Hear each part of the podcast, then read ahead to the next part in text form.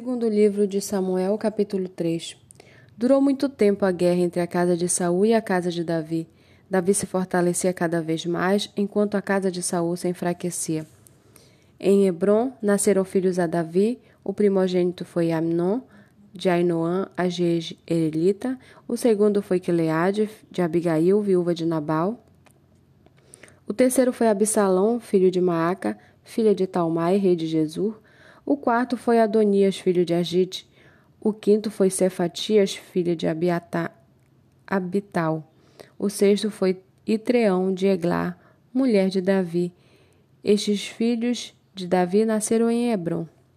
Enquanto durou a guerra entre a casa de Saul e a casa de Davi, Abner se tornava cada vez mais poderoso na casa de Saul. Saul teve uma concubina chamada Rispa, filha de Aiá. Esbocete perguntou a Abner: por que você teve relações com a concubina do meu pai? Abner ficou indignado com as palavras de Esbocete e disse: Sou eu um cão a serviço de Judá? Ainda hoje sou fiel à casa de Saul, seu pai, e aos irmãos e amigos dele, e não entreguei você nas mãos de Davi. No entanto, hoje você quer me culpar por causa dessa mulher? Que Deus me castigue se eu não fizer por Davi o que o Senhor lhe prometeu, transferindo o reino da casa de Saul e estabelecendo o trono de Davi sobre Israel e sobre Judá, desde Dan até Berseba. E Esbocete não pôde dizer nada a Abner, porque tinha medo dele. Então Abner enviou mensageiros a Davi, dizendo: De quem é a terra? Faça uma aliança comigo, e eu ajudarei a fazer com que todo Israel se junte a você.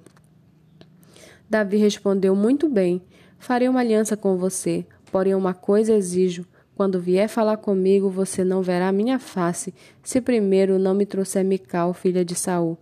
Davi também enviou mensageiros a Esbocete, filho de Saul, dizendo: Dê-me de volta minha mulher Mical, para poder casar com ela, dei como pagamento cem prepúcios de filisteu.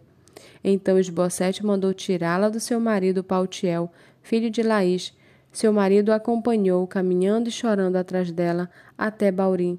Então Abner disse a ele: Vá agora e volte para, so volte para casa. E ele voltou. Abner falou com os anciãos de Israel, dizendo: No passado vocês queriam que Davi reinasse sobre vocês. Façam isso agora, porque o Senhor falou a Davi, dizendo: Por meio de Davi, meu servo, livrarei o meu povo das mãos dos filisteus e das mãos de todos os seus inimigos.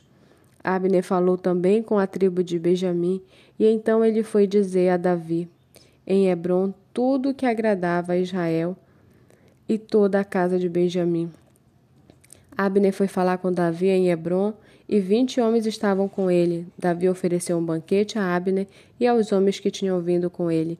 Então Abner disse a Davi: Eu me levantarei e irei para juntar todo Israel ao rei, meu senhor, para fazerem aliança com o rei, e meu senhor reinará sobre tudo o que quiser. Então Davi deixou que Abner partisse, e ele se foi em paz. Eis que os servos de Davi e Joabe viram que uma investida, uma investida eis que os servos de Davi e Joabe vieram de uma investida e traziam consigo grande despojo. Mas Abner já não estava com Davi em Hebron, porque este o havia deixado ir embora e ele tinha ido em paz.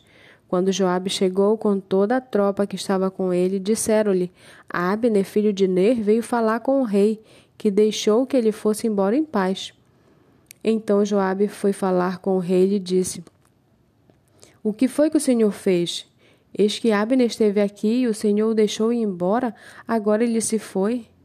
O Senhor bem conhece Abner, filho de Ner, veio para enganá-lo, para observar os seus movimentos e sondar todos os seus planos. Ao sair da presença de Davi, Joabe enviou mensageiros atrás de Abner, e eles o trouxeram de volta desde a cisterna de Sirá, sem que Davi o soubesse. Quando Abner voltou a Hebron, Joabe o levou para um lado, no interior do, porão, do portão da cidade, para lhe falar em segredo, e ali o feriu na barriga. E assim Abner morreu, por ter derramado o sangue de Azael, irmão de Joabe.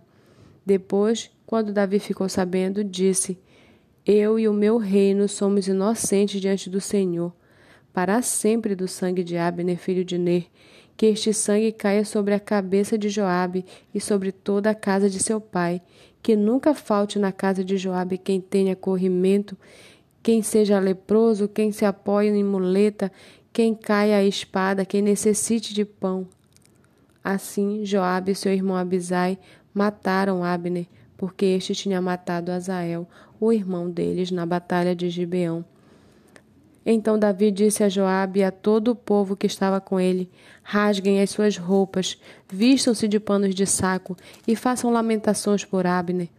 E o próprio rei ia seguindo o caixão. Sepultaram Abner em Hebron. O rei levantou a voz e chorou junto à sepultura de Abner, e todo o povo também chorou. E o rei fez a seguinte lamentação por Abner: Por que Abner teve de morrer como se fosse um tolo? As suas mãos não estavam atadas, nem estavam acorrentadas dos seus pés. Você caiu como quem cai diante dos filhos da maldade. E todo o povo chorou muito mais por ele. Então todo o povo veio fazer com que Davi comesse pão, sendo ainda dia. Mas Davi fez este juramento: Que Deus me castigue severamente se eu provar pão ou qualquer outra coisa antes que o sol se ponha. Todo o povo notou isso e aprovou essa atitude, assim como aprovava tudo que o rei fazia. Naquele dia, todo o povo e todo Israel ficaram sabendo que o rei não tinha nada a ver com a morte de Abner, filho de Ner. Então o rei disse aos seus servos: Saibam que hoje caiu em Israel um príncipe e um grande homem. Hoje sou fraco, embora ungido rei.